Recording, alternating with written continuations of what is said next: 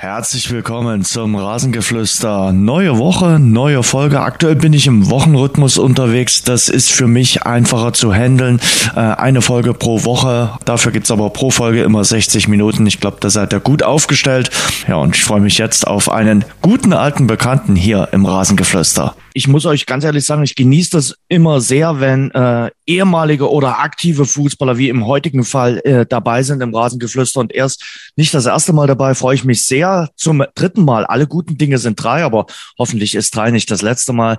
Paco Tastrot ist in der Leitung. Paco, es gibt einiges zu besprechen. Wünsche erstmal einen schönen guten Abend. Jens, hallo, ich freue mich auch dabei sein zu dürfen. Herzlich willkommen zurück in der beheizten Stube, ja, der November. Äh, es wird langsam kalt draußen. Wie ist es bei euch in der äh, Heidelberger äh, Region? Kalt schon, also schon fast winterlich oder geht's noch? Also ich muss sagen, ähm, die letzten drei Tage ging es Richtung Winter. Hm. Heute waren wir wieder vom, von der Sonne geküsst. Wir hatten elf Grad. Also traumhaftes Wetter. Man konnte überlegen, mit kurzem T-Shirt heute zu trainieren. Also absoluter Wahnsinn. Wie ist es bei dir? Bist du äh, eher also jemand, der sagt, no, du kannst im Winter was abgewinnen oder bist du dann doch eher ein Sonnenkind? Ich tippere eher auf Letzteres, oder? ja, richtig. Also ich muss sagen, sportlich sind meine erfolgreichsten Zeiten immer im Winter gewesen, komischerweise. Äh, vielleicht sind die Abwehrspieler mal eingefroren gewesen, man weiß es nicht. Aber so, also ich genieße dann doch schon mehr die Sonne und T-Shirt-Wetter und ja, einfach wohlfühlen ist dann doch was anderes als als in der Kälte, wenn die Füße anfangen zu frieren, ist nicht so mein Ding.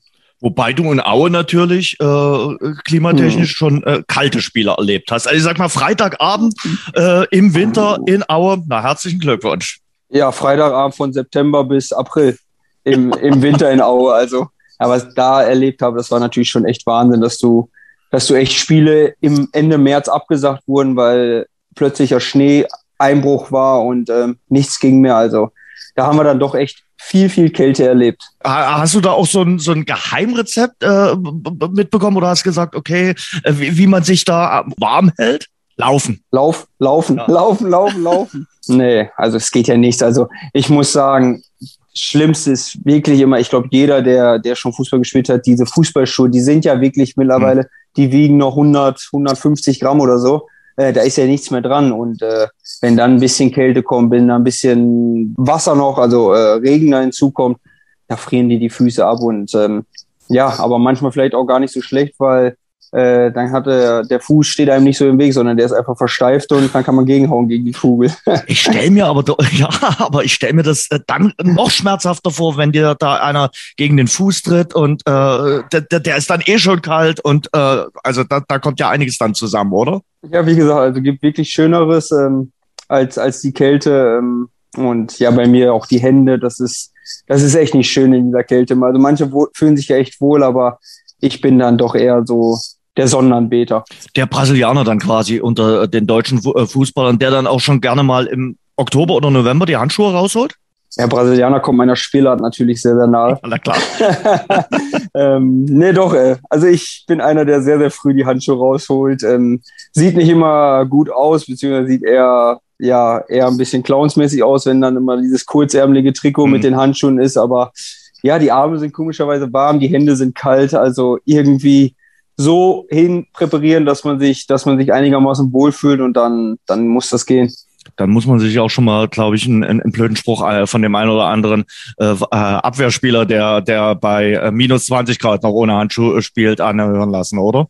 Ja, definitiv. Oder äh, auch von dem einen oder anderen Mitspieler, der dich dann kurz schief anguckt, ähm, was ja. du jetzt da gerade wieder für eine Idee hast. Aber so ist es nun mal. Und ähm, wenn das Ergebnis am Ende stimmt, dann, dann sind dann doch immer alle zufrieden. Egal ob mit oder ohne Handschuhe. Ja, und da äh, stimmt ja bei dir zuletzt. Die Quote äh, äh, steigt äh, zuletzt in den letzten beiden Spielen des SV Sandhausen äh, warst du dreimal erfolgreich. Darüber lass uns mal reden, aber lass uns zunächst mal mit dem Thema einsteigen, wo wir auch hier alle mit den Ohren geschlackert haben. Vor elf Tagen war es, glaube ich, als die, die, die Push-Nachricht über den Kicker kam, 18 Corona-Fälle beim SV Sandhausen im Spieler- und Funktionsteam. Das war, kann ich mir vorstellen, ein heftiger Schlag für euch alle. Ja, definitiv. Ähm, wir sind ja aus Dresden zurückgekommen mhm. und ähm, dann kam die erste Nachricht, dass Chris Löwe positiv war und dann ja hat man ja doch irgendwie immer ein komisches Gefühl so bei der ganzen Sache so und dann hatten wir zwei Tage kein Training nach dem Dresden-Spiel. Mhm. Und wir hatten, wir sind gestartet dann in, in zwei verschiedenen Gruppen. Und während wir in der ersten Gruppe das Krafttraining gemacht haben, kamen immer mehr Anrufe bei unserem Physio rein. Boah, ich fühle mich schlecht, ich fühle mich krank, ich fühle mich krank. Und das lief dann irgendwann bis auf sieben Spieler hinaus. Und mhm. ja, da hat man natürlich dann schon wirklich gedacht, hm, was jetzt los? Dann alle durchgetestet mit den Schnelltests.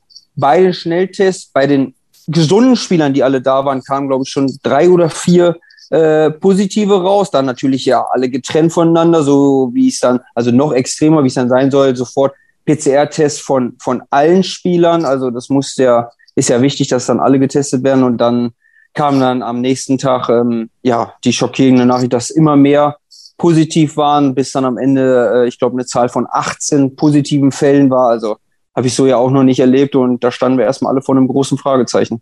Damit war an Training erstmal gar nicht zu denken und natürlich auch nicht an das Spiel beim FC St. Pauli. Das wurde ja dann auch schnell abgesagt. Ja, und standen ja keine Spieler mehr zur Verfügung. Mhm. Also es gab ja gar keine andere, gar keine andere Möglichkeit. Ähm, ja, wir waren natürlich erstmal zu Hause alle, ähm, mhm. haben dann für die negativ getesteten äh, Laufpläne bekommen und konnten dann in der Woche danach dann irgendwann langsam mal anfangen, ja, okay, weil man wusste ja auch nicht, nur weil wir ja negativ waren, hieß es ja noch nicht, oh, vielleicht kriegen wir es ja doch noch. Mhm. Ähm, kann ja immer, immer passieren und dann, ja, dann war es aber nach sechs Tagen oder so, dass wir, dass wir dann wieder einsteigen konnten äh, mit einer wirklich sehr, sehr reduzierten Truppe. Ja, und dann sind jetzt nach und nach, wie man ja auch äh, verfolgen konnte, einige wieder negativ getestet worden und wieder mit ins Training eingestiegen und ähm, jetzt geht es dann langsam Richtung Normalität zurück, Gott sei Dank. Verdammt äh, schwierige Situation äh, natürlich äh, für euch äh, und äh, hoffen wir mal, dass alle das recht gut überstehen, weil du hast Chris Löwe gerade schon erwähnt, bei dem ist es natürlich jetzt eine, eine härtere äh, Geschichte mit Corona. Der ist doppelt geimpft und leidet trotzdem äh, unter der äh, Krankheit. Also bei Chris Löwe sieht man wieder mal, welche Auswirkungen das Ganze auch haben kann. Ja, definitiv. Also katastrophal. Ich wusste nicht, dass es ihm schlecht geht. Also ja. das hatte ich jetzt noch nirgendwo gesehen. Ähm, ja, kann man ihm ja wirklich nur gute Besserung wünschen, dass er schnell wieder auf die Beine kommt. Ähm, und ich hoffe genauso gut äh, wie bei allen anderen Leuten, aber auch bei unseren Jungs, dass sie das hoffentlich gut überstehen und ja, nicht irgendwann auch nochmal der Einbruch kommen wird. Ähm, ich hatte es ja selbst vor, vor sechs Monaten, circa mhm. sechs Monate ist jetzt her, ähm, hatte damals wirklich ja einen sehr, sehr, sehr milden Verlauf, ein, zwei Tage ein bisschen bisschen Schnupfen so ungefähr, kann man sagen. Und ab dann konnte ich ja dann auch wieder komplett belasten und ähm, habe jetzt auch keine weiteren Folgen gehabt, Gott sei Dank. Aber ja, einfach ähm, traurig und elend zu sehen, wenn es Leuten schlecht geht, definitiv. Ja. Ähm, das wollte ich gerade nochmal fragen, wie, wie, wie du das Ganze erlebt hattest. Also eher im, im milder Verlauf hast du äh, Geschmacksverlust oder äh, konntest nicht mehr riechen oder war das bei dir nicht so der Fall? Nee, es war ja sowieso insgesamt eine sehr, sehr komische Geschichte. Hm. Ich bin zum, ich war ja schon einmal geimpft ähm, hm. und bin dann zum Trainingsauftrag gekommen. Hm. Wir haben uns natürlich noch Schnelltest plus PCR-Test, wie es ja vorgeschrieben ist, gemacht. Schnelltest klar, negativ. Ich war auch topfit, mache meinen Laktattest und ähm, habe mich danach schon unfassbar kaputt gefühlt. Aber ja, gut, Laktattest nach einer Pause kann ja schon mal anstrengend sein. Als ich aber nach vier, fünf Stunden zu Hause immer noch so erledigt davon war, habe ich schon gedacht, das kann irgendwie nicht sein. Ja, dann kam bei mir halt äh, ja so ein bisschen Magengrummeln hinzu und mhm. äh, war dann erstmal auf Toilette, was dann nicht so gut war und habe dann gedacht, Mist. Und dann habe ich zu Hause äh, selbst die Schnelltest gemacht nochmal und der war dann direkt positiv, habe dann direkt unsere Physiotherapeutin angerufen und sie sagt, ja, wir, okay, krass, äh, wir sehen es aber dann ja morgen äh, wenn der PCR-Test kam und dann kam am Abend schon die Nachricht, ja, oh, der ist auch echt positiv. Und daran sieht man es halt manchmal auch, wie es kommen kann. Also am Morgen habe ich mich noch topfit gefühlt und auch negativ und dann, dann kam es dann auf einmal. Ja, wie gesagt, äh, wir werden mit der ganzen Geschichte wohl noch eine Weile leben müssen. Es äh, spitzt sich ja jetzt gerade wieder zu, die Zahlen äh, nehmen zu. Und man kann all denen, äh, die davon betroffen sind, nur wünschen, dass sie äh, einigermaßen heil aus der Geschichte rauskommen und alle wieder gesund werden und äh, wir das Thema Corona halbwegs gut in diesem Winter überstehen, weil ich glaube, es wird keine einfache Zeit und es ist überall jetzt auch wieder ein größeres Gesprächsthema. Ja, definitiv. Ähm, ist ja selten ein Thema gewesen, was, was die Deutschland bzw. die ganze Menschheit ähm, so gespaltet hat, weil jeder so seine eigene Meinung dazu hat und ähm, ja, einfach wirklich, man kann nur hoffen, dass es irgendwann bald mal überstanden ist und dass man auch das Beisammensein mit den Familien, mit Freunden, mit Bekannten einfach auch mal wieder genießen kann irgendwann, dass man nicht die Gefahr hat, dass wieder was bestehen könnte. Ja, Wahnsinn. Hätte ich nie gedacht, dass es nochmal wieder so kommen wird. Ähm, jetzt ist es so, aber ich denke schon, gemeinsam kommen wir da alle nochmal durch und ähm, hoffentlich bald irgendwann ein Ende. Das hast du äh, schön gesagt, äh, Paco. Dem ist eigentlich äh, nichts hinzuzufügen. Und wie gesagt, hoffen wir äh, auch für eure äh, Spieler da in Sandhausen, ja. dass die äh, wieder heil rauskommen. Und das zeichnet sich ja jetzt ab und dann bald wieder ordentlich Vollgas geben können, 100 Prozent im Training und dann auf dem grünen Rasen. Über das Spiel zu Hause gegen Nürnberg will ich dann ja. später noch zu sprechen kommen. Lass uns mal anfangen über deine Situation. Ich hatte schon gesagt, gegen Bremen zweimal getroffen, hat dann nicht ganz zum Sieg gereicht. Kann mir vorstellen, vorstellen, da war der Kollege Testrot auch ziemlich angefressen, dass das da noch den Last-Minute-Ausgleich äh, gab. Und dann der Auftritt hier in Dresden, das interessiert die Leute natürlich. Äh, dieses Spiel hier in Dresden. Äh, Paco, fangen wir mal vorne an. Ich hatte schon den Eindruck, es war ein anderes Willkommenheißen hier in Dresden, als du äh, nach, mit dem SV Sandhausen hierher gekommen bist, als damals, als du mit dem anderen Verein, mit Aue, hergekommen bist. Also ich fand zum Beispiel bei der Begrüßung gab es auch äh, ja. Applaus. Ich glaube, das hast du auch wahrgenommen, oder? Ja, absolut. Habe mich riesig darüber gefreut. Ähm, war gespannt, wie die Reaktion jetzt ist, weil es ja nun mal nicht diesen Derby-Charakter hatte, sondern es kommt ein Verein, gegen den man ja nichts hat, so nee. quasi, wenn es mal so ausdrücke. Und ähm, ja, hab's dann auch, wurde ja auch schön vorgestellt und habe auch den Applaus mitbekommen, habe ich mich sehr, sehr darüber gefreut. Und ähm, ja, auch dann muss man ja auch sagen, dann die Reaktion bei meiner Auswechslung, wo dann zuerst kurz ein paar Pfiffe waren, mhm. aber dann doch viele, viele, viele geklatscht haben, was mich riesig gefreut hat und ähm, ja, mir dann ja auch gezeigt hat, so viel habe ich in meinen drei Jahren in Dresden nicht verkehrt gemacht und man freut sich dann doch, wenn ich wieder da bin, auch wenn ich an dem Tag ja, natürlich äh, nicht für glückliche Gesichter gesorgt habe. Na logisch, weil du spielst ja nun mal für den anderen äh, Verein, äh, also sprich für den SV Sandhausen und kriegst dort auch äh, dein Geld überwiesen.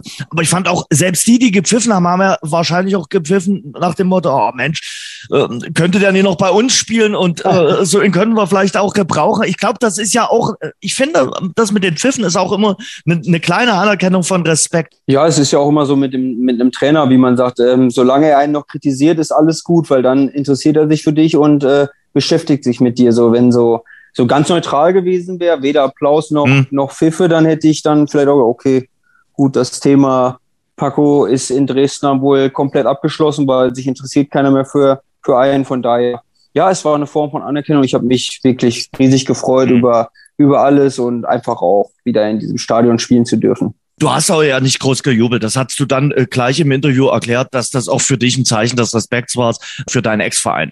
Ja, aber man muss ja auch dazu sagen, also Jens, ich, ich bin als Fußballgott in, in Dresden gefeiert worden. Ich weiß nicht, wie viele Tore äh, ich gemeinsam mit diesen Massen erleben durfte, wie die uns durch die Stadt getragen haben, nach dem Aufstieg in Magdeburg wieder uns hochgelebt haben.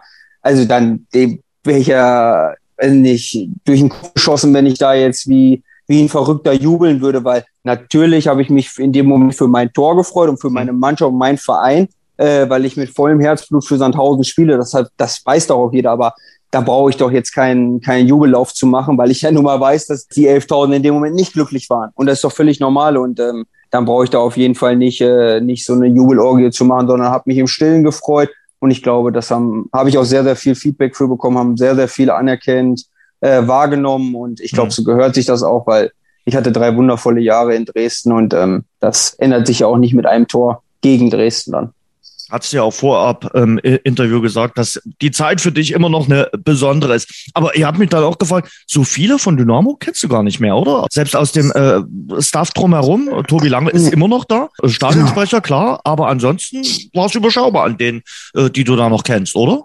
Das war absolut überschaubar. Patrick Wiegers habe ich noch ja, gesehen, den kannte ich. Ja, Leo Löwe, Max Kulke kannte ich, weil sie halt als, als junge Spieler so mit oben dabei waren, aber auch nicht wirklich so als, als Mitspieler. Hm. Und ja, es war Wahnsinn. Ich bin ja auch in die Kabine gegangen und wollte komplett durchlaufen bis hinten äh, in den Raum von Tobi Lange und äh, Heike Scholz sagt dann äh, zu mir, äh, nee, hier ist alles zu. Das, die Räume gibt's gar nicht mehr. Tobi ist da vorne. Ich sage, ach Gott, also wurde ja alles umgebaut. Also da war schon Wahnsinn, wie, wie die Zeit vergangen ist. Aber ich muss ja auch sagen, das letzte Spiel war über zwei Jahre her, ne? Mhm. Ja, in Dresden. Klar. Also von daher hat sich sehr, sehr viel in Dresden verändert und ähm, leider nicht mehr viele, viele Personen dort, die aus meiner Zeit noch dort waren. Ja, es zeigt aber mal wieder die Schnelllebigkeit dieses Fußballgeschäfts, oder? Also es ist ja jetzt nicht Jahrzehnte her, dass du in Dresden gespielt hast und trotzdem kaum noch jemand da. So selbst bei den handelnden ja. Personen außenrum. Ja, es ist Wahnsinn. Ähm, gerade gerade in Dresden in der Zeit, wo ich da war, habe ich gefühlt ja drei Jahre mit dem komplett selben ja. Team gespielt. Da wurden mal vereinzelt Spieler hinzugefügt äh, oder Spieler äh, fortgeschickt oder fortgegangen. Ähm, auch drumherum waren ja immer die gleichen. Und dann fing es so ein bisschen so an mit, mit Ralf Minge, dass er damals ja nicht mehr so präsent war. Mhm. Äh, und dann ging so ein bisschen Baustein für Baustein, ja. der dann, der dann wegging. Und dann kam halt der, der Abstieg noch bei, bei Dynamo. Und das war dann halt der komplette Umbruch bei Dynamo. Und ähm, den haben ja dann wirklich dann nur noch Patrick Wiegers überlebt, weil jetzt als letztes Jahr auch Marco Hartmann dann nicht mehr dabei gewesen. Wie hast du denn das äh, Spiel empfunden zwischen äh, Dynamo und dem äh, SV Sandhausen? Ich fand, äh, das war von Dynamo mit das schwächste äh, Spiel und da haben sie auch zu Recht verloren, weil sie äh, sicherlich auch da schon unter Druck standen, unter enormen Druck nach dem Motto, ja, wir haben sicherlich äh, auf Schalke gut gespielt, haben zwar 0 zu 3 verloren, aber haben gute Haltungsnoten bekommen, aber wir müssen jetzt gegen Sandhausen endlich mal gewinnen und diesem Druck waren sie dann irgendwie nicht gewachsen. Ja, gut, das ist ja oft der Gedanke, dass man sagte, ja, gegen, gegen Sandhausen, wenn man gegen die nicht gewinnen, gegen Immer, oder? sonst gewinnen, ne? Ja, das ist, es ist halt irgendwie so. Ich muss sagen, es war insgesamt ein schwaches Spiel. Also war, war kein gutes Spiel, sowohl von mhm. uns nicht als auch von Dynamo nicht. Platzverhältnisse fand ich erschreckend an dem Tag. Also mhm. bin ich ganz anderes gewohnt aus dem Stadion. Der, es war ein Holperplatz ohne Ende. Hm. Ich muss sagen, in der ersten Halbzeit gar kein Argument wirklich, aber die Sonne stand unfassbar schwer. Du konntest gefühlt keinen langen Ball berechnen. So, so ich habe im Spiel auch mit dem Gegenspieler öfters nur der äh, gesprochen, die sagt, na, Olle, ey, wir sehen den Ball ja gar nicht. Hm. Ähm, ja, und die Qualität, die war halt einfach von beiden Seiten nicht auf dem Platz. Ähm, wir haben dann Glück mit dem Pfostenschuss und ja. äh, mit dem Kopfball von da ferner, dass er nicht reingeht. Weil ich glaube, wenn das 1 für Dynamo fällt, dann wird wahrscheinlich Dynamo das Spiel gewinnen. Und so blöd wie es klingt, aber in solchen Spielen macht halt eine Standardsituation oft ja den entscheidenden Unterschied. Und ähm, in der ersten Halbzeit hatte ich ja, glaube ich, schon den Kopf, weil der, der hätte auch reingehen können. Mhm.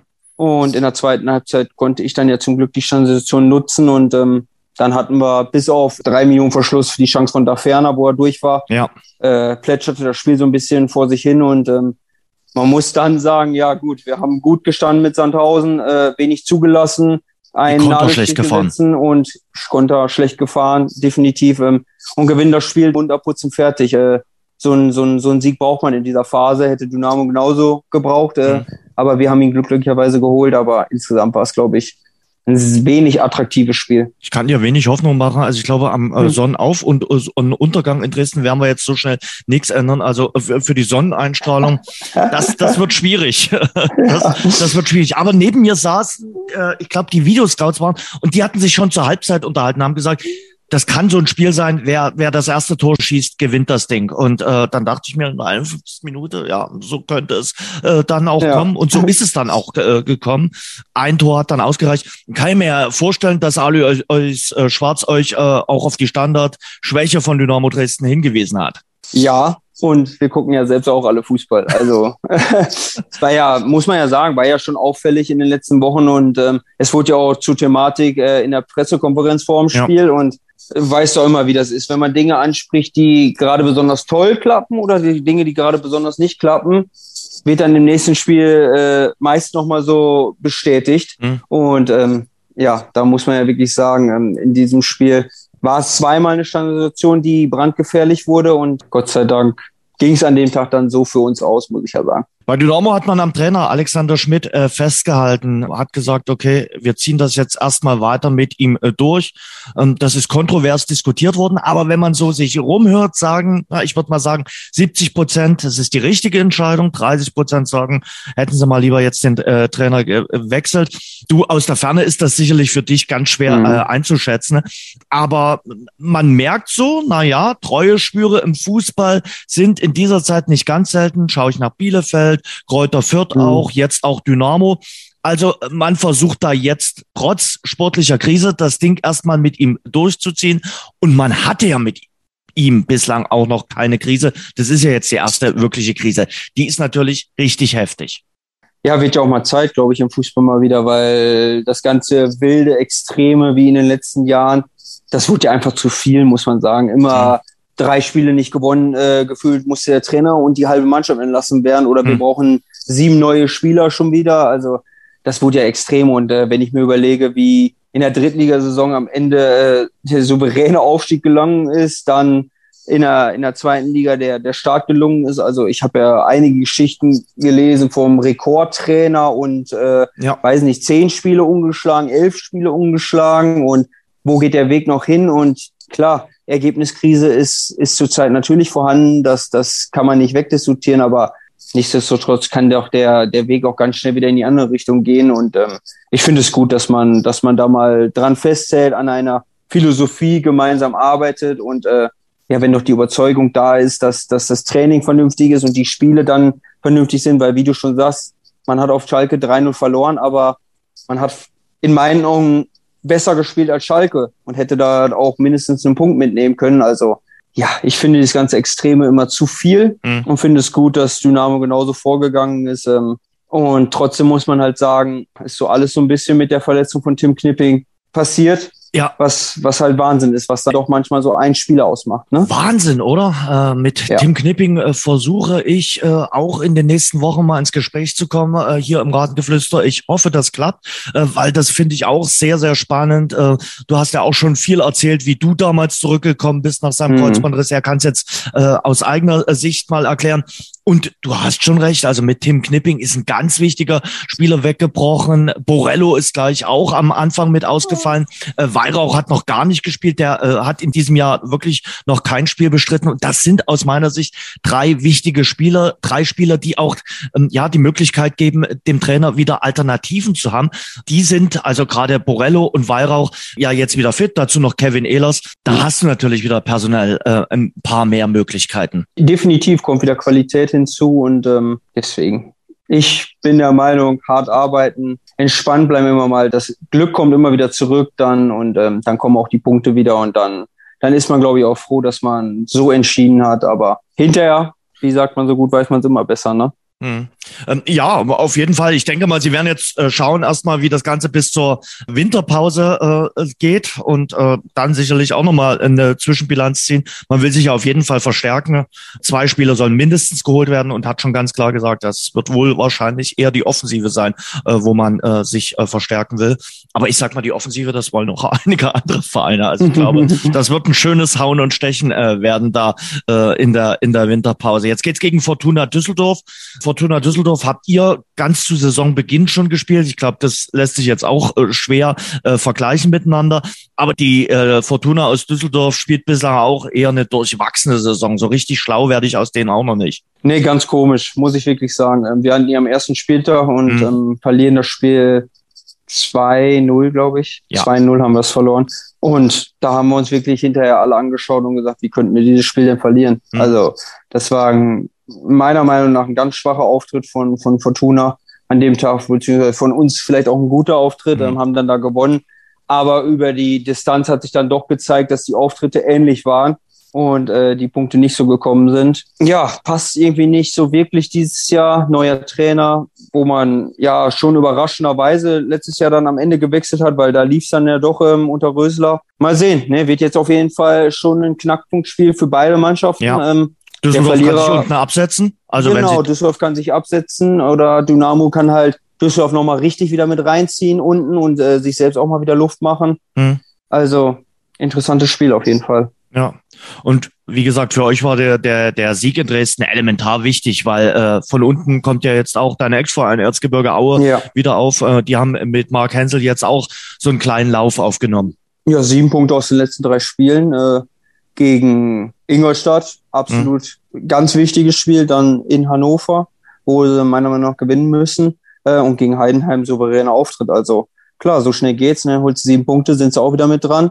Das ist schon wieder wahnsinnig eng, wie die ganze Tabelle ja auch wieder zeigt. Also wie wir schon vor vier Wochen gesagt haben, jeder Punkt ist so unfassbar wichtig. Und ja, man muss für uns ganz klar sagen, der Sieg in Dresden war enorm wichtig, weil verlieren wir dort, ist Dresden erstmal deutliches Stück von uns so weg. aus. Und wir hängen ganz schön hinter. Also von daher und so, so haben wir Dresden ganz klar wieder mit ins Boot geholt. Erstmal um die unteren Plätze gerade von denen wir so schnell wie möglich wegkommen wollen. Mit ins äh, Boot geholt. Das, das frage ich mich eben auch, wie sehr spielt das bei einem Fußballer eine Rolle? Äh, wie sehr guckt er äh, auf die Tabelle? Wie sehr weiß der Bescheid? Wir, wir dürfen uns eigentlich jetzt keine Niederlage äh, erlauben oder wir dürfen uns nicht schon wieder die nächste Niederlage erlauben. Oder wenn wir jetzt heute hier gewinnen, dann, dann ziehen wir die unten mit rein. Wie sehr äh, spielt der Kopf da mit? Gerade jetzt auch bei der, dieser Niederlagenserie von Dynamo. Ähm, ja, teils, teils. Also es gibt die, die Spieler, das habe ich auch schon zu Genüge erlebt, ähm, die, die überhaupt nicht wissen, wie der Gegner steht, die teilweise gefühlt bis einen Tag vor dem Spiel noch nicht wissen, gegen wen man überhaupt spielt am Wochenende. Also das gibt's auch alles. Und die trotzdem am Wochenende eine Bombenleistung abliefern, die, die nicht wissen müssen, gegen welchen Gegenspieler sie spielen. Also die gibt es. Und dann gibt es halt auch die Spieler, die wirklich die komplette Tabelle auswendig kennen, die die Dazu ganze andere Mannschaft. Ja, auf jeden Fall. Also es gehört für mich, für mich als optimale Vorbereitung gehört es dazu, dass ich genau weiß, wie sieht die Situation aus, wie ist die Aufstellung, wie ist mein Gegenspieler, Rechtsfuß, Linksfuß, Größe. Also das ist halt einfach für mich eine Vorbereitung von einem Spiel. Aber deshalb spielt der eine nicht besser und der andere nicht schlechter. Also das ist halt einfach so. Und äh, ich wusste schon in dem Moment, als ich auf den äh, Platz gegangen bin und der Schiedsrichter angepfiffen hat, wusste ich so, wenn wir dieses Spiel hier heute gewinnen, dann haben wir sie wieder mit. Dann sind sie wieder in mhm. Reichweite. Wenn wir das verlieren, boah, dann wird es ein langer Weg, um da wieder ranzukommen. Da braucht man erstmal einige Spiele. Also von daher ähm, finde ich das schon enorm wichtig und ähm, ich glaube schon, dass man solche Dinge weiß wie eine Niederlagenserie, weil es ist doch einfach Fakt, wenn ich fünf Wochen lang jedes Mal in der 90. Minute ein Standard-Gegentor gekriegt habe als Beispiel und du führst in einem Spiel 1-0, und die langen Bälle kommen, die standen es ja natürlich, äh, wackeln dir in dem Moment dann die Knie. Also, und wenn du vorher, äh, wie Dynamo, glaube ich, äh, sechs oder sieben Spiele in Folge äh, verloren hast, hm. ja, dass die nicht in das Spiel reingehen und sagen, ho, hier hauen wir es aber auf jeden Fall jetzt heute weg, weil wir haben ja gar keinen Druck, ist ja alles in Ordnung und passiert ja gar nichts, ist doch in meinen Augen Blödsinn. Also von daher äh, spielt der Kopf immer eine Riesenrolle im Fußball. Und so ist dann vielleicht auch Kiel zu erklären. In, in, in Kiel eben äh, nachdem äh, die das Spiel gedreht haben, nur noch relativ wenig ging äh, bei Dynamo, weil dann der Kopf spielt ja dann vielleicht oder deinen äh, Füßen einen Streich. Ja, ich muss sagen, äh, nach dem Witzelfmeter, den Brollo dann glücklicherweise hält, äh, habe ich gedacht, okay, jetzt könnte es vielleicht doch in die andere Richtung gehen, weil so jetzt mit Einzelführung in die in die Pause gegangen und dann kam ein Doppelschlag und ab dann war das Spiel war vorbei in meinen ja. Augen. Also da ja. ging nichts mehr und äh, ja, dann ist natürlich, der Kopf ist willig, aber die Beine sind schwer. Wobei ich sagen muss, äh, Holstein Kiel auch mit ein paar brutal starken Spielern, auch was die Namen betrifft. Also, dass die ja. dort unten rumhängen, äh, äh, erschloss sich mir da auch nicht so wirklich, wenn du siehst, wer dort alles äh, rumspielt. Lass uns nochmal zu Erzgebirge Aue kommen. Äh, willst ja. du was zum Fall Clemens Fandrich sagen? Also, ähm, das wird ja am Donnerstag jetzt verhandelt. Mhm. Äh, mhm. Wenn er für sieben Monate gesperrt äh, wird, dann ist es heftig, oder? Also sieben Monate kann er dann seinen Job nicht ausführen.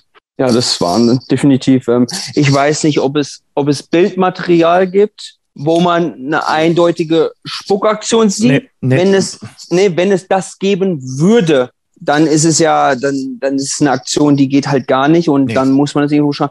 Wenn es das aber überhaupt nicht gibt und da steht Aussage gegen Aussage, boah, dann, dann muss ich mir da einen Kopf fassen, weil dann ist ja gefühlt ähm, in Zukunft ja, jeder gefährdet sozusagen, wenn dann einfach nur was gesagt wird. Also ist schon eine sehr, sehr, sehr, sehr unglückliche, undankbare Situation gerade. Und wenn Pfanne wirklich sieben Monate gesperrt wird, wow, das ist ja, ja, das ist halt dauert länger als mein Kreuzbandriss damals in Dresden gedauert hat. Und mhm. das war schon gefühlt mein halbes Leben, so habe ich damals gedacht. Also, das ist ja schon eine, eine Strafe, die ist ja Wahnsinn. Ja, er würde dann zum Training gehen, einfach trainieren, wieder nach Hause und kann dem eigentlich nicht äh, nachgehen, worauf das Training dann ausgerichtet ist. Also nämlich ja. das Spiel am Wochenende.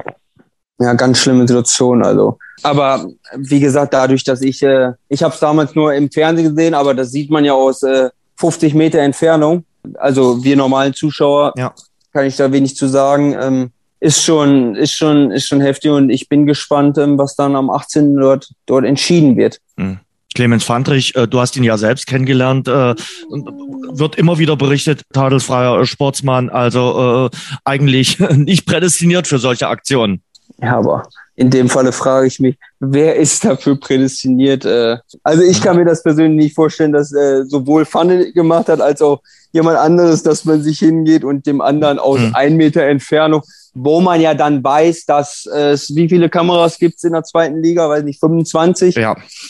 Boah, dem aus einem Meter ins Gesicht zu spucken, also ich kann es mir wirklich beim besten Willen nicht vorstellen. Ähm, und wie gesagt, ich wenn ich gespannt. erregt bin, das, das weißt du ja genauso, äh, wenn du erregt bist, dann ist die Aussprache manchmal vielleicht auch etwas feuchter. Aber das ist ja, ich, da hat dann nichts damit zu tun, dass ich dem ins, in, irgendwie ins Gesicht äh, spucken will. Also ich sag so oder so gibt's in der ganzen Sache nur Verlierer. Ja. Muss man ja einfach sagen, weil wird Pfanne gesperrt, äh, ist eindeutig, wer der, wer der Verlierer ist. Wie, sagt der Richter jetzt aber, nee, du, das war gar nicht so, hm? ja, dann ist ja ein Riesen, der, der, der ganze Schiedsrichtergespann ja ein Riesenverlierer, weil dann wird ja quasi im Endeffekt gesagt, okay, wir glauben euch nicht mehr. Ja. Aber ich habe ja natürlich ein bisschen auch die Berichte verfolgt, schwirrt ja von den unterschiedlichen Sachen, was denn jetzt gemacht wurde, stand ja in jedem Artikel ja jedes Mal was anderes. Also ich glaube, schlau werden wir aus der ganzen Sache sowieso nicht mehr und ähm, ich glaube, jeder wäre froh gewesen, wenn die Szene vielleicht im Nachhinein definitiv erstmal nicht passiert wäre, aber vielleicht ein bisschen, bisschen ruhiger äh, abgelaufen wäre. Ja. So. Weil ich glaube, wenn er in dem Moment eine gelbe Karte gekriegt hätte, wegen Meckerns. extremen Meckerns, wäre das Thema vorbei gewesen. Ja. Muss man ja einfach sagen, das war halt dann in dem Moment, nur so ist ein Stein halt in Rollen gekommen und ich bin wirklich gespannt. Aber die, dieses Ausmaß von sieben Monaten ist schon, Heftig. ist schon Wahnsinn. Ist schon Wahnsinn. Heftig. Ähm, Aue spielt jetzt gegen Rostock. Das sind so zwei Mannschaften der Stunde in der zweiten Liga. Ich fand Rostock beim Auswärtsspiel von, von unserem Auswärtsspiel äh, bärenstark. Mhm. Bärenstark. Ähm, die haben natürlich auch ein wahnsinniges Publikum hinter sich. Mhm. Äh, das, was ich ja immer sage, was Dresden ja auch ausmacht, mhm. normalerweise. Die haben eine Stimmung da abgerissen. Also es war Wahnsinn. Auch diese Spielform. Sie haben natürlich richtiges Powerfußball gespielt und dass wir damals mit einem 1-1 dort rausgegangen sind, das war schon ja sehr, sehr viel Glück auf unserer Seite, muss man schon sagen, wenn ich an die Dreifachszene denke. Und ähm, ich fand, sie haben sich auch sehr, sehr gut verstärkt im Sommer. Mhm. Sie haben ja sowieso den, den Aufstieg, das Aufstiegsjahr gehabt, die man steigt nicht auf ohne Qualität, aber wenn ich mich dann noch mit mit Hanno Behrens, Calogero Rizzuto, vorne im Sturm Munsi und Mamba verstärke, dann, dann habe ich schon echt Fröde vor der Abwehr, dann ja. habe ich schon echt gute Spieler verpflichtet, die die zweite Liga halt auch in- und auswendig kennen. Also sehr, sehr interessantes Spiel. Auf jeden Fall. Rostock neulich jetzt auch im, im Test erfolgreich gewesen gegen den VfL Wolfsburg. Mhm. Also Testspiele sind Testspiele, das weiß ich. Aber trotzdem äh, hat man schon den Eindruck, dass äh, Hansa Rostock so richtig angekommen ist in der äh, zweiten Bundesliga. Und dann treffen am Wochenende zwei Ex-Vereine von dir aufeinander. Jetzt wirst du sagen, wie? Äh, naja, du kommst ja aus so. der knappen Schule, oder? Also, ja, ja, sicher. Also von daher, äh, Bremen gegen Schalke. Äh, wer steht denn da mehr unter Druck? Das ist Wahnsinn. Ähm, wer steht mehr? Beide. Beide mhm. absolut unter Druck. Mhm. Äh, Bremen hat jetzt mal wieder gewonnen in Nürnberg. Ja. Mhm. Äh, am Ende ein Last-Minute-Sieg. Äh, Schalke äh, hat zu Hause verloren. Ne? Gegen, Gar oh, gegen Darmstadt. Ja. Deutlich verloren. Also ich sag, die beide müssen unbedingt. Also ich weiß es nicht, ob, ob Gramozis, wenn er jetzt nochmal verlieren würde, dass das noch überlebt. Mhm. Weil dann muss man danach sagen, danach kommt ein Monstergegner samstags in die, in die Arena auf Schalke. Gegen die kann man ja kaum bestehen, muss man ja ganz klar sagen. Du weißt, dass wir dort spielen. Ja, ne? ja, ja. ja.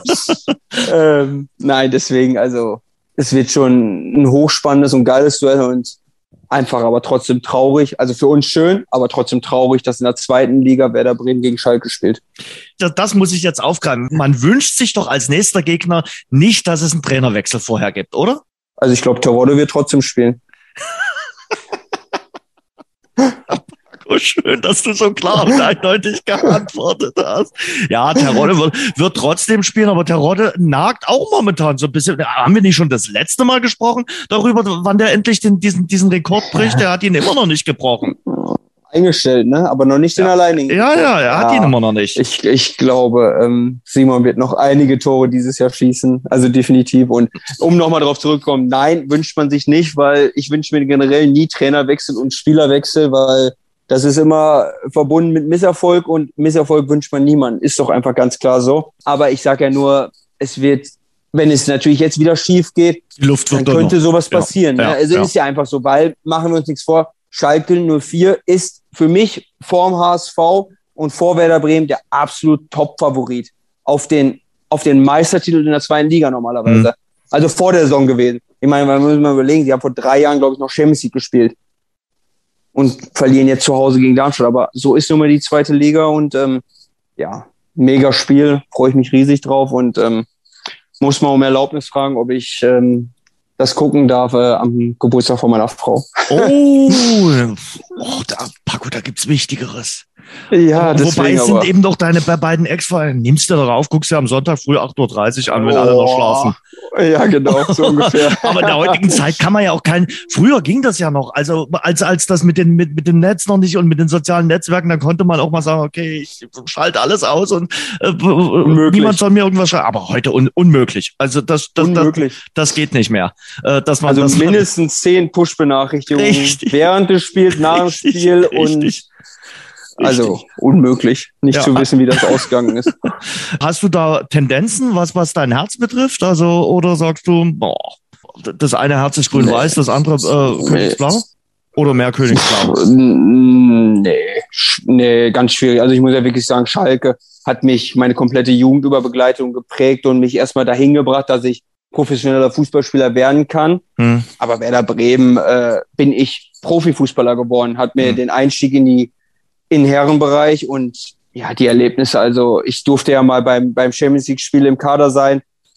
Das war schon ein Erlebnis, wo man, ja, da erzählt man wirklich, auch wenn ich leider nicht zum Einsatz kam, aber seinen, seinen Kindern noch von erzählt. Und ähm, da habe ich auch zum ersten Mal so richtig mit, ja, für mich, Pizarro ist für mich ein Weltstar, also mit Weltstars zusammengearbeitet mhm. Oder mit trainieren dürfen, muss man ja so sagen. Das war schon, das war schon echt Wahnsinn. Also wenn man an die Zeit zurückdenkt, äh, ich als 17-Jähriger und äh, habe dann mit Thorsten Frings, Claudio Pizarro, Tim Wiese und so weiter trainieren dürfen. Also ja, also ich, ich bin schon Fan von, von beiden Mannschaften. Klingt echt komisch, aber man hat nun mal eine andere Verbindung, genauso wie sie auch zu Dresden und zu Aue ist, weil, mhm. weil man dort aktiv mit, mitgelebt hat. Aber am längsten war ich natürlich in meinem, meinem Leben auf Schalke. Also das ist die komplette Jugendzeit, aber Wem soll ich da die Daumen drücken? Das, das ist Sinn. auf jeden Fall ein, ein, ein, heißes Ding da am äh, Samstag. Ihr spielt tags zuvor, Freitagabend genau. gegen den ersten FC Nürnberg. Ich sag mal, vor drei Wochen hätte ich noch gesagt, boah, ganz, ganz, mhm. ganz schwierige Geschichte. Jetzt hat Nürnberg aber zweimal verloren. Also von daher, vielleicht geht da was. Sogar dreimal, oder? Ah, Im Pokal, du nimmst Hamburg, den Pokal noch ne, mit dazu. Sie, ja, genau. Ja, auch, klar, im Pokal, nimm den Pokal ne, haben sie dazu, auch noch. natürlich. Ja, es, es ist Klar, aber die sagen natürlich jetzt auch wieder so, sie haben jetzt dreimal verloren, jetzt wollen mhm. sie unbedingt Bock umstoßen. Ist eine mhm. gute Gelegenheit, waren jetzt zwei Wochen Pause, ähm, haben wieder Spieler zusammenbekommen. Ja, sehr, sehr komischer Gegner, muss ich sagen, weil nicht so richtig greifbar. Sie spielen meistens mit der Raute, ist ja sowieso ein sehr, sehr schwieriges System, äh, um dagegen zu spielen. Äh, bei uns natürlich die Situation dazu mit den ganzen Corona-Kranken, dass ja noch nicht ganz klar ist, wie spielen wir, wer, wer ja. ist topfit, wer ist nur halbfit. Also ein komisches Spiel und ich bin auch mal auf Freitagabend gespannt. Ist jetzt das erste Abendspiel, äh, was ich in der Sandhausen erleben darf. Ich bin gespannt, wie viele Zuschauer kommen werden. Hm. Ähm, hier war genauso das Thema mit 2G, was, was ja in Dresden war, dass sich da viele gegen wehren wollen. Hm. Äh, ich hoffe, es kommt viele Freitagabend und unterstützen, honorieren die Leistung der letzten Wochen und ähm, dann bin ich gespannt, weil ähm, ich glaube, man kann Nürnberg schlagen, aber ich glaube, Nürnberg klingt doof, aber kann natürlich auch einen Bombentag erwischen oder einen, einen guten Tag, wie sie es in den letzten Wochen oft hatten äh, und ein souveränes Spiel spielen. Also sehr, sehr nicht greifbarer Gegner für mich im Moment noch. Hm. Hast du mitbekommen, der Trainer von Nürnberg hat zuletzt im Sachsenpokal gespielt. ja, geile Geschichte. Worden. Ja, finde ich geile Geschichte. So ist, äh, und ich glaube, es ist auch einfach ja immer mal wieder so runterzukommen und äh, ja, sowas Normales zu erleben, äh, hat doch jeder Freude dran. Und ja, ich glaube, er wollte einfach ein bisschen Fußball spielen und wenn er dann auch einen Spielerpass hat, warum nicht? Passt doch. Ja, Markranstädt gegen Budissa Bautzen. Bautzen ist aber dann trotzdem äh, weitergekommen, aber ja. wirklich eine, eine nette Geschichte da, die sich da am Freitagabend äh, zugetragen hat, dass er da äh, mitgespielt hat. Gehen wir mal in die, in die Bundesliga. Da würde ich dich gerne mal fragen, wer für dich so die äh, Mannschaft, wo du am meisten positiv überrascht bist? Ich gebe dir mal drei zur Auswahl. Köln, mhm. Freiburg oder Mainz? Also Freiburg, also von, von außen gesehen, ja, weil, aber Freiburg ist für mich immer so ungreifbar. Die, die leben so in ihrer zurückgezogen, so, die sind so ihre Mannschaft. Das, der, selten guckt man auch Spiele davon. Ich muss sagen Köln, weil Köln ist einfach geil. Und da hat man einfach Freude, jedes Spiel mitzuerleben.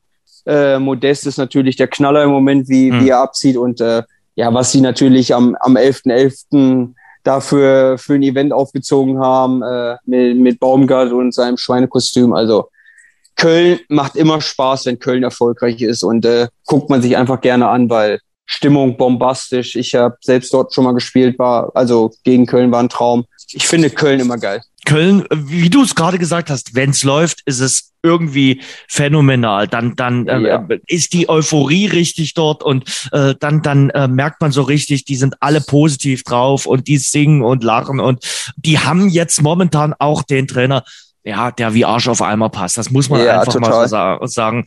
Das passt 100 Prozent dorthin. Der macht auch vieles mit, weiß aber auch dann wiederum, wenn ernst ist. Das heißt, hast du auch gesehen, gegen Union Berlin, als Modest den Ausgleich schießt, dieses 2 zu 2, dann zuckt er ihn aber auch kurz schnell zurecht, als er ihm die Mütze geklaut hat, als es ihm dann zu viel Schabernack wurde. Ja, genau. Ja, genau. War, ging dann ein bisschen zu viel, weil Köln hatte den, das Momentum auf seiner Seite, die können das Spiel gewinnen. Ja. Aber zu dem Trainer muss ich dir nochmal sagen, ich habe ja leider Gottes in Aue ein Spiel gegen Paderborn miterlebt, äh, wo man echt untergegangen ist. Und das war das einzige Mal, glaube ich, dass ich in, mein, in einem Spiel den gegnerischen Trainer angeschrien habe, jetzt hör doch mal auf, weil die schießen das, das sechste Tor und da steht der außen und sagt, komm weiter, weiter, wir schießen noch eins. Und wir werden am Untergehen, wir konnten nicht mehr gegenhalten und der war da immer noch am Pushen ne? und ich habe da nur eine ausgeschrieben, jetzt hör doch mal auf und lass die in Ruhe, reicht doch war, war, war Wahnsinn und der passt wie Arsch auf Eimer, wie du schon sagst. Also, wenn der die da anzündet in, in Köln, dann, ja, dann brennt das ganze Stadion und sowas braucht Köln. Wissen ja. wir alle. Finde ich auch. Und ähm, wenn man mit Leuten redet, die es mit dem FC haben, dann, dann strahlen die und, und sagen, ja, genau, den haben wir gebraucht. Äh, auch wenn sie mal verlieren, äh, sie spielen trotzdem immer ja. seinen Stiefel und man merkt, der Mann hat ein Konzept und hat einen Plan und weicht von dem nicht ab und richtet sich dann nach irgendeinem Gegner, sondern er sagt, das ist unser Plan und den versuchen wir durchzuziehen. Ja, und aber auch als Zuschauer, diese, diesen Powerfußball, den wollen wir doch alle sehen. Ja. Also das, das ist so, ist so genauso wie wenn man da jetzt weitergeht auf Deutschland. Jetzt spielt Deutschland endlich mal wieder Powerfußball, mhm. man guckt Deutschland gerne an. So, BVB hat man doch immer, guckt man doch immer eigentlich gerne an, weil da immer so dieser, dieser Power ist. Und den, den hat Köln jetzt gerade so. Und dann liegt man mal im Derby gegen Leverkusen 2-0 zurück. Ja, es geht weiter, Vollgas und dann spielt man am Ende auch 2-2. Und ich finde es natürlich auch geil, wie, der, wie er mit Modest umgegangen ist, weil es hieß ja schon, ja, der kann nichts mehr, der trifft nichts mehr und mhm. ja, mal wieder das Gegenteil bewiesen, weil was Vertrauen und Unterstützung dann doch ausmachen und äh, ja, dann knallt man halt die Dinge auch rein, wie man es will. Das würde ich auch sagen. Also äh, Modest ist so das typische Beispiel bei euch Stürmern. Du brauchst einen Trainer, der uneingeschränkt hinter dir steht und sagt, Junge, ich vertraue dir. Ich bin da und äh, selbst wenn du mal eine, eine Fahrkarte schießt, äh, kannst du dir erlauben, äh, du sitzt nicht gleich sofort auf der Bank. Und äh, Modest zahlt momentan richtig zurück. Man hat ja im Vorjahr gedacht, der hat's verlernt. Also der, der, der kriegt gar nichts mehr auf dem grünen Rasen. Mit wem haben die letztes Jahr im Vorjahr gespielt, teilweise im Sturm? Ja. Da, da, da, ich glaube, der rechte Verteidiger hat doch einmal aus äh, vorne gespielt, ja. weil schnellste war, wo sie gesagt haben, ja, aber wenigstens eine, eine Idee. Und Modest, jo, der sitzt auf der Bank rum und jetzt äh, schießt er gerade wieder die Bundesliga äh, für Kölner Verhältnisse kurz und klein, natürlich nicht im Lewandowski-Style, aber der hat auch ganz andere Möglichkeiten. Ähm, deswegen einfach toll zu sehen und ähm, ja, Köln macht immer Spaß. Ich finde aber auch äh, der FSV Mainz, über den wir jetzt noch gar nicht geredet haben, krasser Unterschied im Vergleich zur vergangenen Hinrunde, wo sie wirklich tief im Keller standen, eigentlich schon fast äh, mit einem anderthalb Bein in der zweiten Liga. Dann kam Bo Svensson und äh, der hat ja Mainz einfach mal auf 180 Grad gedreht und äh, seitdem sie äh, unter ihm spielen, spielen sie auch sehr, sehr erfolgreich. Und glaube, Bo Svensson ist vielleicht noch anderthalb Jahre, maximal zweieinhalb Jahre dort. Ich glaube, der ist auch ein Kandidat dann mal für einen größeren Verein in Deutschland, vielleicht auch in England, keine Ahnung. Aber der macht momentan natürlich Werbung in eigener Sache mit dem, was er da in Mainz erreicht hat. Mir liegt auf der Zunge zu sagen, vielleicht Trainer in Dortmund irgendwann mal, weil gab ja schon mal Trainer, die aus Mainz nach Dortmund gegangen sind. ähm, nee, klasse. Also hat er den komplett Leben eingehaucht und äh, auch gerade da jetzt gerade, wenn ich die äh, das Sturmduo sehe, äh, funktioniert perfekt. Die Jungs mhm. dahinter arbeiten perfekt. Also anscheinend, wie gesagt, gar keine Erfahrung mit oder äh, sehen wir nur von außen. Macht er verdammt viel richtig, gibt der Mannschaft ein, ein geiles Konzept mit und äh, sie setzen es unfassbar um und äh, so schnell geht's manchmal von, von sicherer ja. Abstieg letztes Jahr im Winter zu ja, Mittelfeldplatz mit, mit Kontakt nach, nach oben, so, weil, weil einfach äh, mit denselben Spielern, ja. Mit denselben Spielern. Mainz spielt jetzt gegen Köln, wird ein spannendes Spiel, äh, ist, ist mhm. vielleicht für den Außenstehenden sagt er Mainz gegen Köln, aber doch zwei Mannschaften, die bislang durchaus positiv überraschen. Und dann Derby in Berlin, äh, das ist äh, Topspiel am Samstagabend, wirst du nicht schauen, weil, wie gesagt, deine Frau hat Geburtstag und ja. du musst schon vorsichtig fragen, ob du vielleicht mal bei Bremen gegen Schalke reinschauen kannst. Da wirst du dir das Derby sicherlich jetzt nicht reinziehen in, in Berlin, aber es ist natürlich für die Berliner dann so eine, so eine Glaubensfrage, äh, blau-weiß oder rot-weiß. Aktuell würde ich schon sagen, so ein bisschen bisschen sexier ist trotzdem Union Berlin in der Hauptstadt. Ich glaube, mit, ich glaube, mit Hertha kann man sich zurzeit überhaupt nicht identifizieren, aber es geht ja, glaube ich, 99 Prozent der Menschen so, selbst, äh, selbst den Herthanern, so, egal mit welchen Berlinern ich mal so Kontakt habe, die ja auch so sagen, boah, Hertha, ja, kein Fisch und kein Fleisch so gerade. Mhm. Also ja. muss man ja wirklich sagen, und Union findet ja auch einfach jeder geil. So muss man ja auch einfach wieder, ist ein, ist ein Kultverein und äh, dieser Aufstieg, wie lange ja. sie dran gekratzt haben, haben es dann geschafft und haben gesagt, oh, mal gucken, wie es geht und dann so durchzugehen und ähm, ich finde, die haben auch einfach extrem geile Typen auf dem Platz. Also wenn ich Max Kruse sehe, wenn ich Trimmel sehe, so die haben so Lute im Tor, die haben so alle so eine so eine eigene Geschichte mhm. und äh, ja. Kevin Behrens finde ich natürlich geil, der kommt aus Sandhausen, wie er es dort umsetzt. Äh, also macht einfach Spaß zu sehen und in einem Spiel wissen wir immer, tolle Phrase, ist alles möglich, aber Moment, denke ich auch, ist Union für mich äh, die bessere Mannschaft. Und dann hast du äh, die Nationalmannschaften und äh, Deutschland schon angesprochen. Weißt du, was in, äh, ja, die, ich gebe dir jetzt die Vorlage, am Sonntag in einem Jahr ist?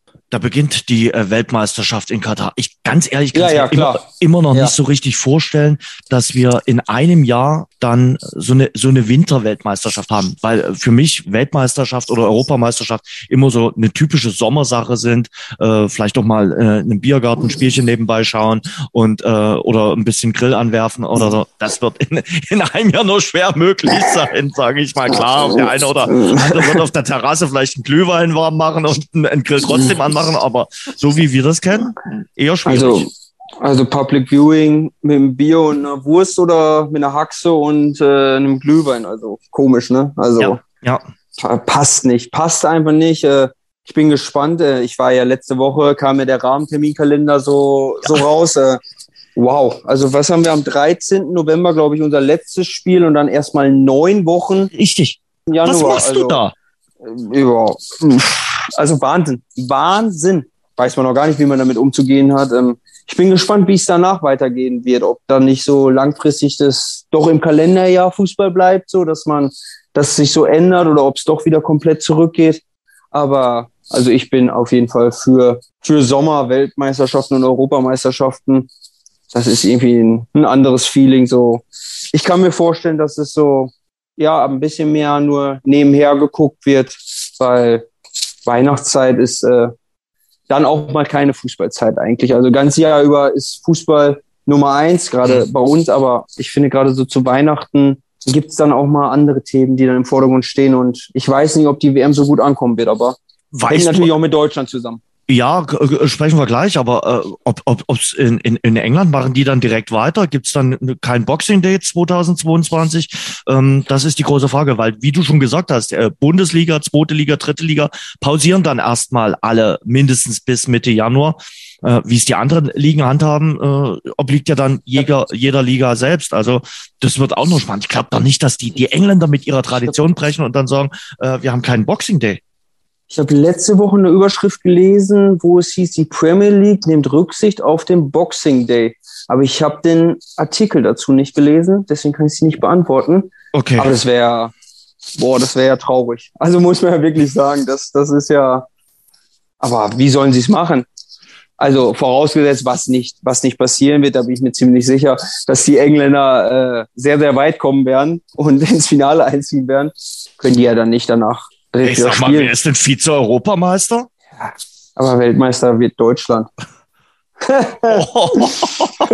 also damit steht jetzt schon fest, dass wir auf jeden Fall hier im nächsten Jahr ein Abkommen haben. Also die Frequenz muss ich mir jetzt merken, da, darauf nagel ich dich fest. Also, also das ist jetzt gesagt. Also das ist mutig. Also, äh, also auch wenn es jetzt die letzten sieben Spiele gut lief, aber das ist mal eine, eine, eine taffe Aussage. Mit dem Rahmenterminkalender, darauf will ich nochmal zu sprechen kommen, das wird spannend, mhm. weil ihr könnt ja dann nicht äh, im November sagen, okay, ihr macht jetzt alle Urlaub, weil es gibt ja auch nun mal Fußballer, habe ich mir sagen lassen, die Familie haben und äh, du kannst ja dann nicht einfach sagen, okay, ich nehme jetzt mal meine Kinder für drei Wochen aus der Schule oder für zwei Wochen und äh, fahre mit denen irgendwie in Urlaub, weil wir jetzt gerade frei haben. Das wird, glaube ich, richtig äh, tricky. Also für, für euch alle. Und wahrscheinlich wird man euch im November dann erstmal zwei, drei Wochen freigeben, weil man kann ja dann nicht acht Wochen durchtrainieren. Ja, es wird wahrscheinlich eine Saison mit zwei Vorbereitungen werden. Ja. Weil jetzt Sommerpause sind neun Wochen. Ja. Also drei Wochen frei, sechs Wochen Vorbereitung, wie es normal ist. Ja. Und dann wahrscheinlich im November.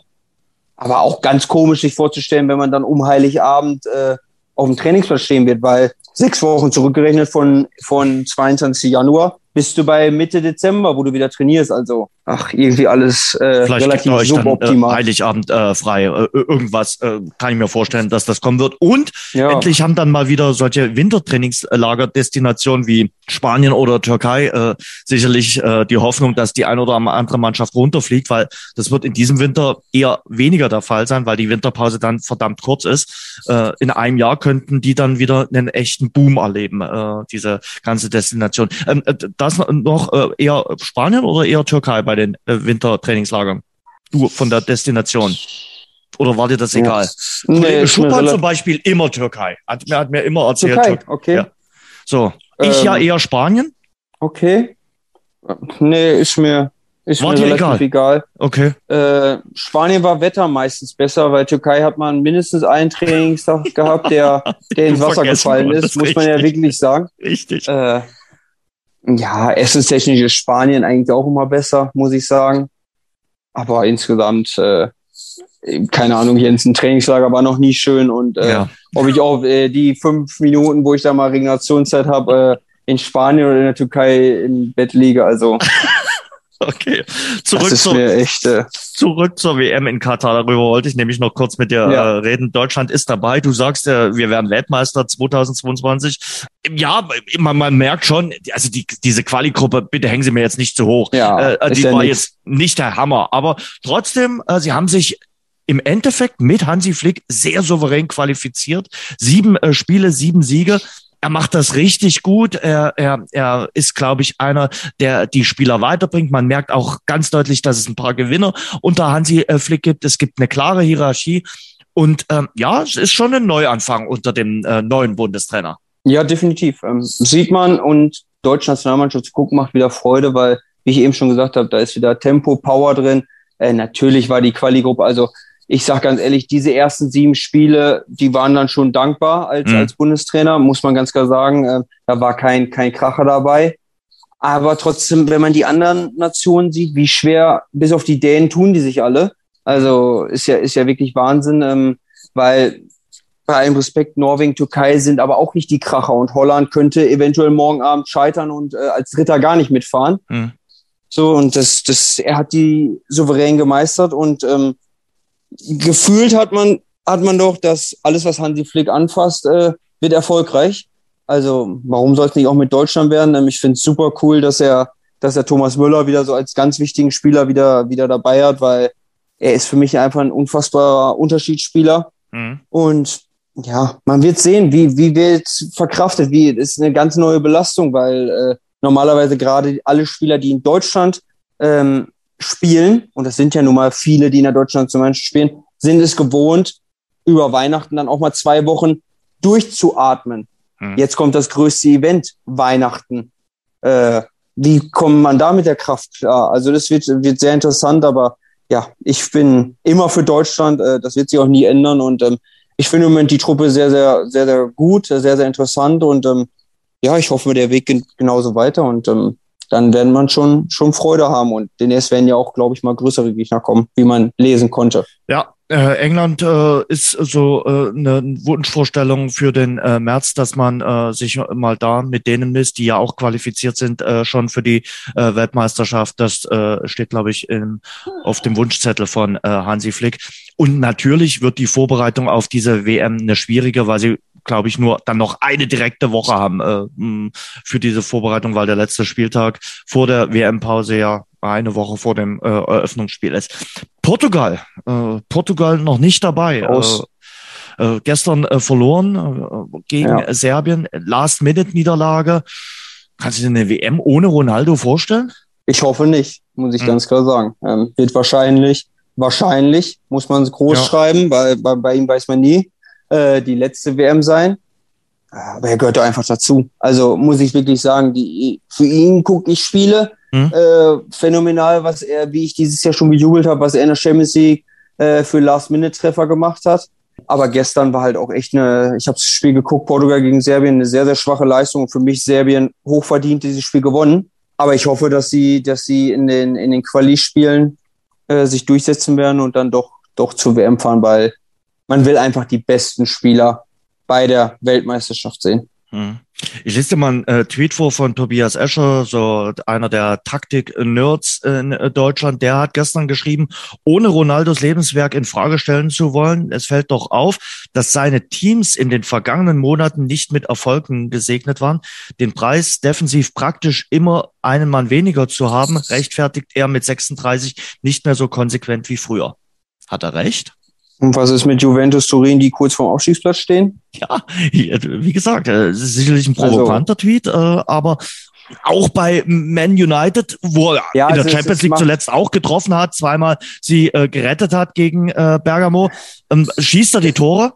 Aber ähm, ja, aber es, du hast du hast recht. Also es macht schon wenn ich mich an Real Madrid erinnere, wo man ja auch die Spiele geguckt hat, mhm. da hat er aber in jedem Spiel zwei bis drei gemacht und dadurch dann die Spiele gewonnen. Mhm. Jetzt macht er auch nicht in jedem Spiel, aber jetzt macht er ein Tor. Mhm. Ne? Und das ist dann oft so, aber ähm, die Frage ist halt, ist jemand anders besser? Also liegt es an ihm, weil Fakt ist, würden sie zu Null spielen, würde das eine Tor ja reichen. Du weißt, dass ich ein riesen Ronaldo-Fan bin.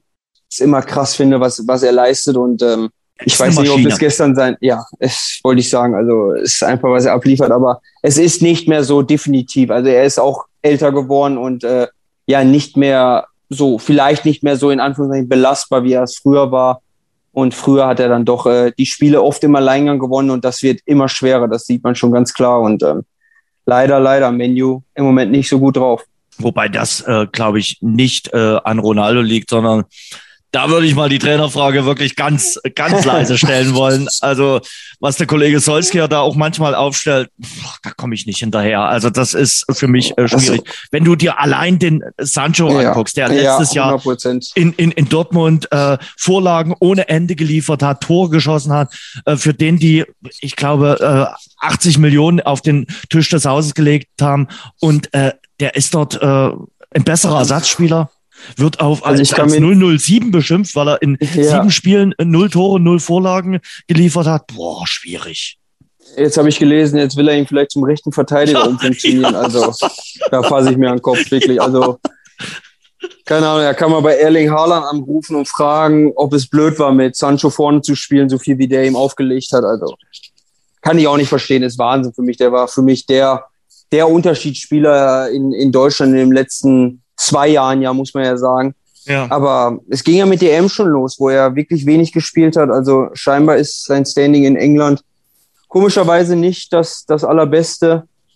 Aber wie man ja, glaube ich, gestern lesen konnte, vielleicht kommt jetzt ja Sisu bei ja. zu Manchester United und äh, das wäre schon geil das wäre auf jeden Fall ein, ein starker Move von äh, Manchester United. Ich hatte bei Solskjaer immer den, den Eindruck, der hat äh, ja wie so eine Katze mehrere Leben und hat sich hat immer den Kopf dann noch aus der Schlinge getan. Aber ich glaube, jetzt so langsam merken die auch bei Manchester, er ist wahrscheinlich ein solider Trainer, aber kein Trainer, der so richtig ihren Ansprüchen gerecht wird. Macht gerade den Eindruck, ne? Ja. Äh, wirklich, aber ich glaube, da fragen sie nicht uns beide, was nee, sie als nächste Entscheidung machen sollten. Nö, aber äh, wir können ja unsere, unsere Meinung dazu sagen. Ja, ja, nee, ist, ist, ist was anderes als Jürgen Klopp, sagen wir es mal ganz klar. Wenn man, oder Pep Guardiola. Wenn man die beiden an der Außenlinie sieht und dann Solskjaer, wenn er immer mit seiner Winterjacke bis oben geschlossen da auf der Tribüne sitzt. Also man sieht ja auch nur solche Bilder. Ich weiß nicht, ob sie es extra machen, aber hm. gefühlt sieht man immer nur, wie er ja, als vierter Co-Trainer sozusagen da oben sitzt und sich ein Spiel anguckt und äh, seine Mannschaft da gerade gefühlt untergeht. Und ja, dass Manchester gegen Young Boys Bern als Beispiel verliert, das, das, das geht eigentlich nicht. Nee, nicht so wirklich. Und äh, auch in der Liga haben sie ja schon ein paar kuriose ja. Niederlagen äh, kassiert. Äh, sicherlich die Niederlage im Stadtderby gegen Manchester City, die tat dann auch nochmal besonders weh also das ist jetzt keine Saison, die besonders gut läuft äh, für äh, Manchester United, gerade mit den Ansprüchen, gerade äh, mit, mit äh, den Dingen, äh, dass man eben äh, Ronaldo ja nicht geholt hat, um sich dann in der nächsten Saison nicht für die äh, Champions League zu qualifizieren, weil das muss einfach die Aufgabe und die Zielsetzung sein.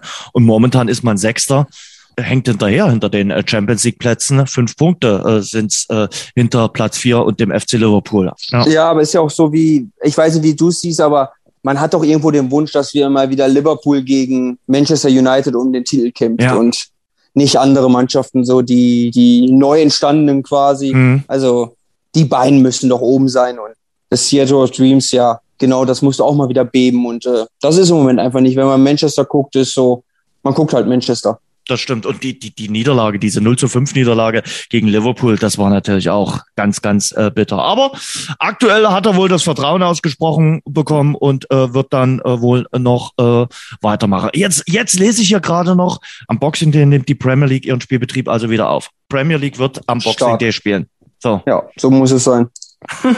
Gut. Wahnsinn. Dieses Jahr haben wir Wahnsinn, definitiv ne? Backboxing Day und nächstes Jahr dann also äh, auch also äh, die Premier League äh, hält an dieser wunderbaren äh, Tradition äh, fest. Paco, Ohne hier, Rücksicht auf Verluste. ja, du. Wie gesagt, da gibt's keinen Weihnachtsurlaub. Da wird dann äh, kommst du, steigst du aus dem Flugzeug aus Katar aus und dann geht's gleich wieder zum Club und dann wird weitergespielt am 26. Dezember. Hm? Ja, Endspiel läuft. 18. Dezember. In ja, England geht es dann am 26. Dezember weiter. So. Ich vermute, dass ein paar Spieler, die in England spielen, äh, im Finale stehen werden. Vermutlich. Ob es Englische sind, aber eventuell sind da ein paar dabei. Also heute gibt es einige äh, starke Voraussagen. Also da würde ich nicht dagegen setzen. Ich glaube, ich würde mich festlegen, es spielen mindestens vier Spieler, die äh, in der Premier League dabei sind, im äh, Finale der Weltmeisterschaft. Würde ich. Gibt es eine Nationalmannschaft ohne mit nicht vier Spielern, die in England spielen? Äh, sicherlich. Also Österreich, aber Österreich ist nicht dabei. nee, Österreich kann aber noch. Österreich kann aber noch, ähm, mhm. weil die über diesen krummen Weg mit der Nations League. Ach so. Aber das würde jetzt ja, zu weit ja. führen. Da brauchen wir, glaube ich, noch eine Stunde, um das mhm. zu erklären. Ja. Äh, von daher, aber das wäre mal interessant. Äh, von den 32 WM-Teilnehmern, ob es da eine Nation gibt, äh, wo kein äh, WM-Spieler aus England mit dabei ist. Aber eine gibt's bestimmt. Also keine Ahnung. Gut, Paco. Ähm, wir halten an der Tradition äh, bei, dass wir uns auch nochmal vor dem Boxing Day 2021 hören, also vor dem 26. Dezember. Ich würde mich nochmal melden. Ähm, das war eine, cool. eine launige Runde, hat großen Spaß gemacht. Ich wünsche dir eine schöne äh, Vorweihnachtszeit und vor allen Dingen deiner Frau einen schönen Geburtstag. Man gratuliert nicht vorzeitig, das macht man nicht, aber ich wünsche euch einen schönen Samstag äh, dann und ich hoffe, du hast perfekte Laune. Dann das bedeutet dann, dass du gegen den ersten FC Nürnberg ein Tor geschossen hast oder sogar gewonnen hast. Das wäre mein Wunsch, mein Ziel und ich glaube auch der Wunsch Schönste von meiner Geburtstagsgeschenk. Frau. So sieht's aus. Hast du schon das Geburtstagsgeschenk? Du musst es nicht verraten, Na, was es ist? Natürlich habe ich das schon. Seit ja. Wochen zu Hause. Wahnsinn. Da bin ich der ein Mann vorbildlicher ist, Ehemann. Der Mann ist vorbereitet. Großartig. Paco, vielen Dank. Schönen Abend. Dankeschön. Bis dann, Jens. Ciao. Ciao.